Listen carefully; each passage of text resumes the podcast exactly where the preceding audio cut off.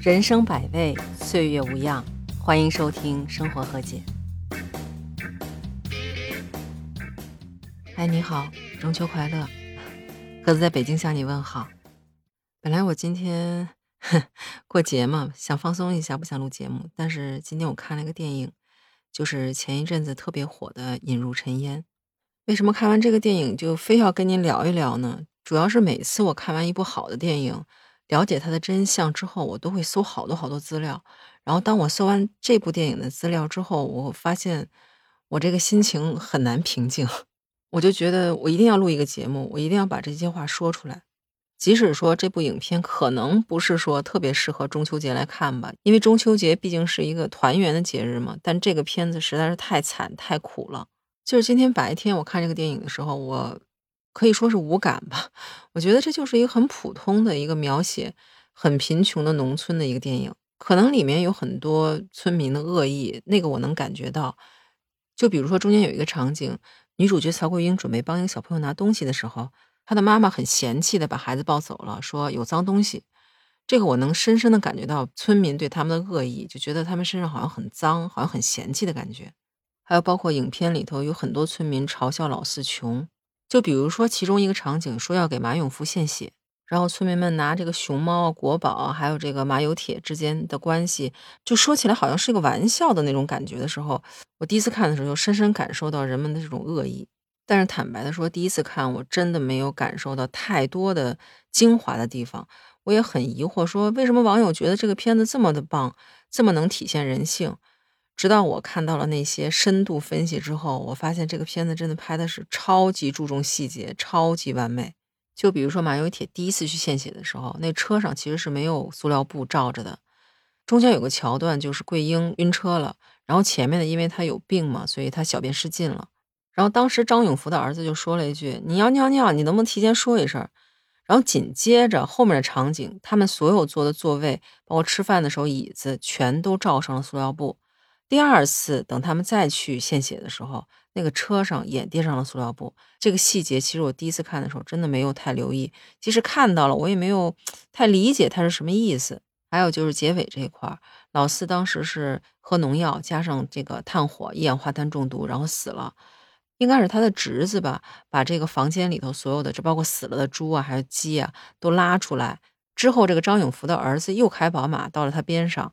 然后他跟老四的侄子就说这么一句话：“说老四以后就跟你到城里去生活了，也算是他的新生活的开始。”这块我第一次看的时候，当时特别不能理解。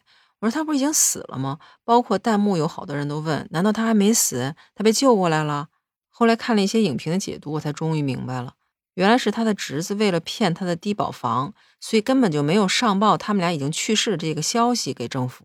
呃，当时我就觉得。哦，好真实啊！因为这样的事情在农村真的不止一起啊，很多很多。有的老人去世之后，家人为了继续领他们的养老保险，根本就不会向上报他们死亡的这个信息。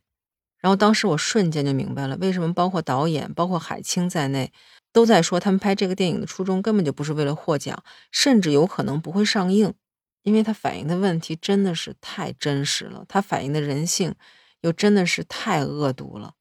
就比如说中间有一段桂英落水了，然后有人告诉马有铁说你老婆掉水里了，有人去救了。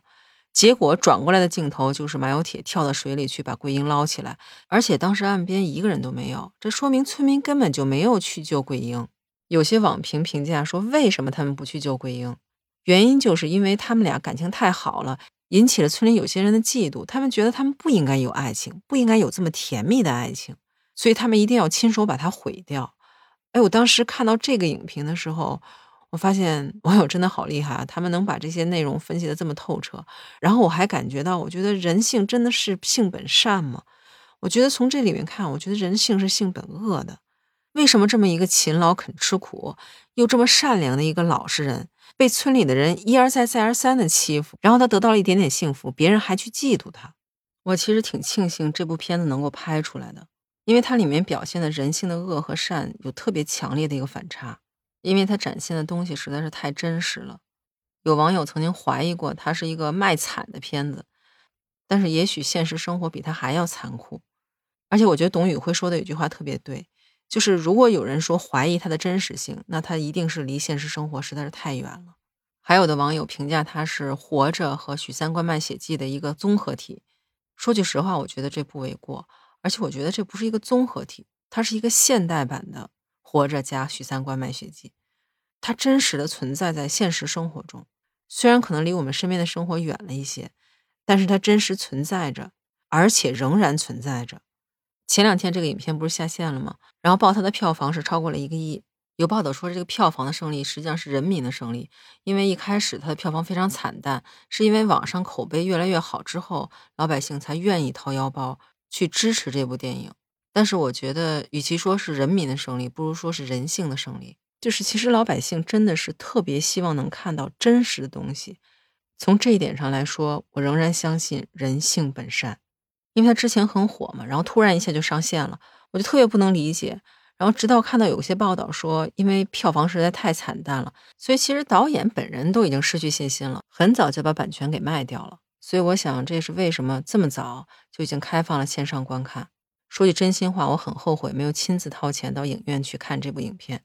我真心希望这样的影片能越来越多。小人物的生活其实更需要文艺作品的帮助，您说对吧？所以，如果您还没有看这部电影的话，我也推荐您到网上去看一下。那今儿咱们就聊这么多，不知道您对这部影片有什么看法，也欢迎在留言区告诉我。那下期见，拜拜。